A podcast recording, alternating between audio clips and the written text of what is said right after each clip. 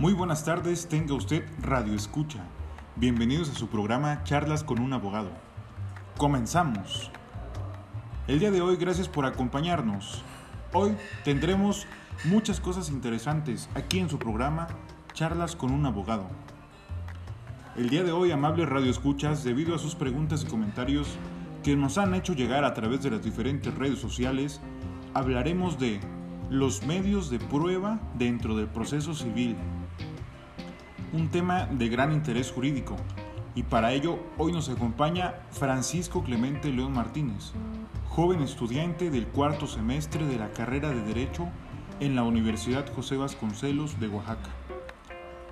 Después del siguiente espacio musical, Francisco abordará muchas de las preguntas que nos han hecho llegar acerca de este tema. No se vayan, regresamos con su programa Charlas con un abogado.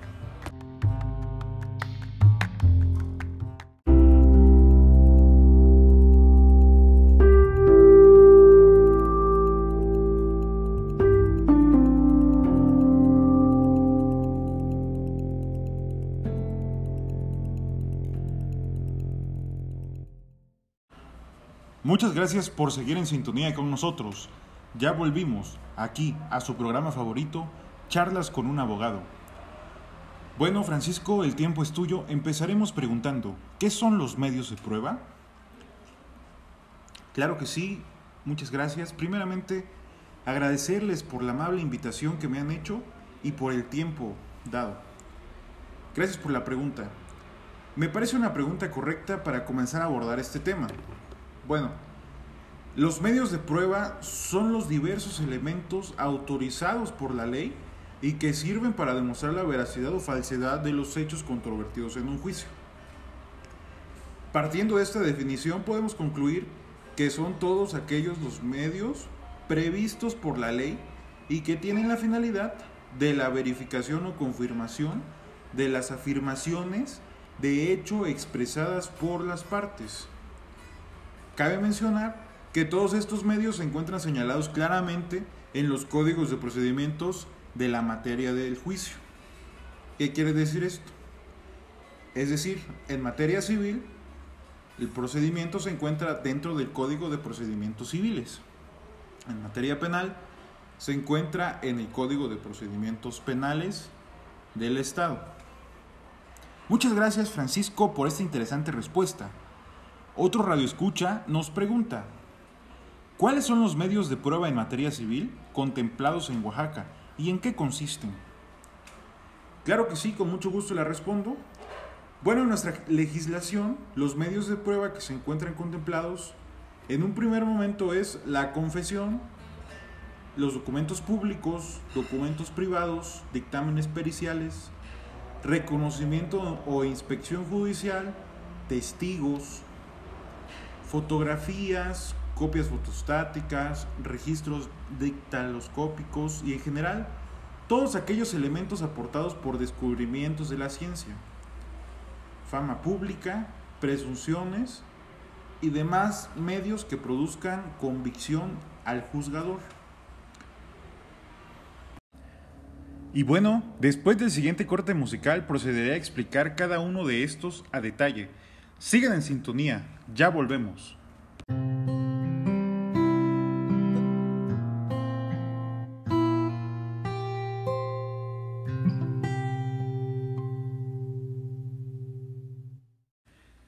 Y bueno, después de este pequeño corte, comenzaré explicando de qué se trata la confesión. Bueno, la prueba confesional es la declaración que hace una persona sobre acontecimientos pasados no favorables a su persona y que tienen que ver con su actuación personal. Lógicamente esta prueba sirve para probar los hechos, no el derecho. Según la doctrina existen cuatro tipos de confesión. La confesión judicial, confesión judicial expresa, confesión judicial tácita y la confesión extrajudicial. Esta prueba al momento de su desahogo se compone de dos partes. El absolvente, que es la persona que contestará las preguntas formuladas, y el articulante, el cual es la persona que formula las preguntas. Cabe mencionar que las contestaciones que realice el absolvente deberán ser categóricas en sentido afirmativo o negativo. pudiendo el que las dé agregar las explicaciones que estime convenientes. Bueno, ahora pasando a la prueba documental, que se contempla en dos, los documentos públicos y los documentos privados. Los primeros hacen relación a aquellos cuya formación está encomendada por la ley, dentro de los límites de su competencia, a un funcionario público revestido de fe pública, y los expedidos por funcionarios públicos en el ejercicio de sus funciones. Esto quiere decir que son todos aquellos documentos expedidos por autoridades de la Federación, de los estados, de la Ciudad de México, de los territorios o de los municipios. Y estos harán fe en el juicio sin necesidad de legalización. Esos documentos tienen prueba plena, es decir, se presume su veracidad, debido a que son emitidos por la misma autoridad. Dentro de estos documentos se encuentran los testimonios de escrituras públicas otorgados con arreglo a derecho, las escrituras originales, documentos auténticos expedidos por funcionarios que desempeñan algún cargo público, documentos auténticos, libros de actas, estatutos, registros, catastros que se hallen en los archivos públicos, certificados de actas de civil. En general, como anteriormente lo mencionaba, todos los documentos emitidos por la autoridad. Bueno, ahora pasando al segundo tipo de documentos, los cuales son los privados, son todos aquellos que no son emitidos por la autoridad. Por ejemplo, los vales, pagarés, libros de cuentas, cartas y demás escritos firmados o formulados por las partes por su orden y que no estén autorizados por notario. Para el desahogo de estos documentos se presentarán originales y cuando formen parte de un libro, expediente o legajo se exhibirán para que se compulse la parte que señalen los interesados. Una vez explicado esto, continuaré a explicar la siguiente prueba, la cual es dictámenes periciales. Los dictámenes periciales se pueden definir como el juicio emitido por personas que cuenten con una preparación especializada en alguna ciencia, técnica o arte, con el objeto de esclarecer alguno o alguno de los hechos materia de la controversia. Esta prueba pericial procede cuando sean necesarios conocimientos especiales en alguna ciencia, arte o industria o lo mande la ley. Y se ofrecerá expresando los puntos sobre los que versará y las cuestiones que deben resolver los peritos. Existen muchos tipos de estos dictámenes, bueno, diferentes para cada materia. Pero por ejemplo, por mencionar algunos, sería la criminalística, informática forense, ingeniería, lingüística forense, peritaje en caligrafía, en economía, en grafología, psicológico, en fin, entre muchos más. Ese tipo de dictámenes se utilizan, por ejemplo, cuando la parte actora presenta un pagaré, afirmando que tiene la veracidad de la firma del demandado, y la parte demandada afirma lo contrario, que no es su firma. Para esto, cada una de las partes ofrece una prueba pericial en caligrafía. Y en este caso, en que ambas pruebas se contrapongan una a la otra, el juez destinará otro perito, al cual se le llamará el tercero en discordia, y el dictamen que éste ofrezca será el que tenga validez dentro del juicio.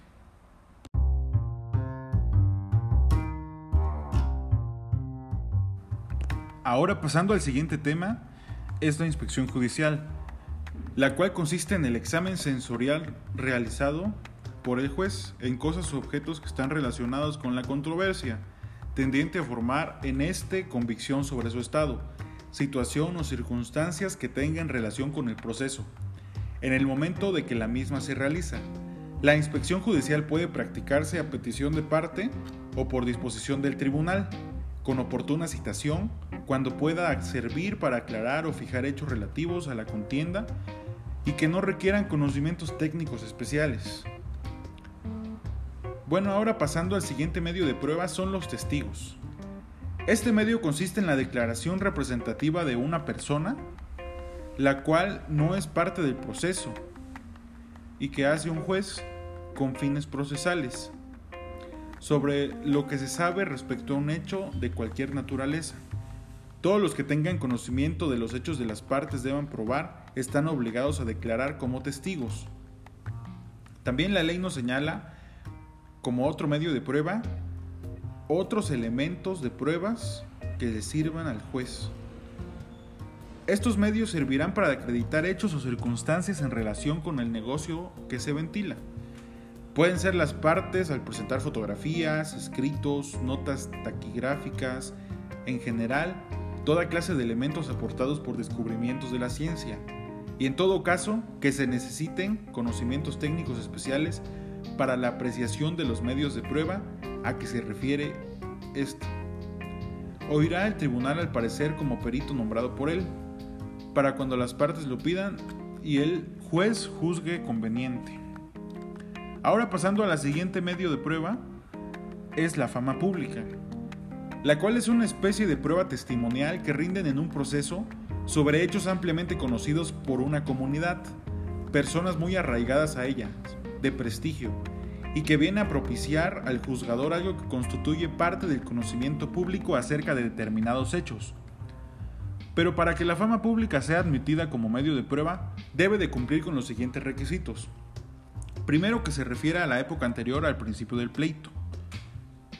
También que se tenga origen de personas determinadas, que sean o hayan sido conocidas, honradas, fidedignas y que no hayan tenido ni tengan interés alguno en el negocio de que se trate. Tercero, que sea uniforme, constante y aceptada por la generalidad de la población, donde se supone acontecido el suceso del que se trata. Y finalmente, que no tenga por fundamento las preocupaciones religiosas o populares, ni las exigencias de los partidos políticos, sino una tradición racional o algunos hechos que aunque indirectamente lo comprueben. Ahora bien, el siguiente medio de prueba son las presunciones, las cuales se dividen en dos, la presunción legal y la presunción humana.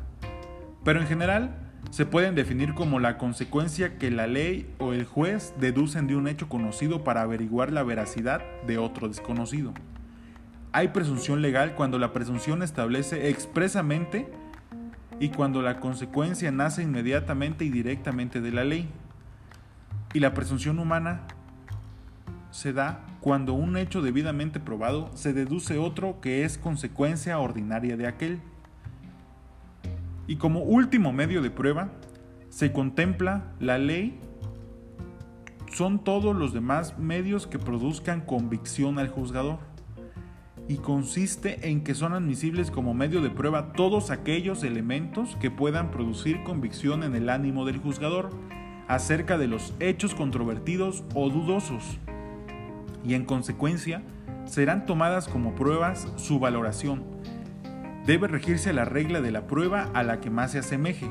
Esta prueba la pueden ofrecer todos los medios de prueba sobre los hechos controvertidos y que no sean contrarios a la moral ni al derecho.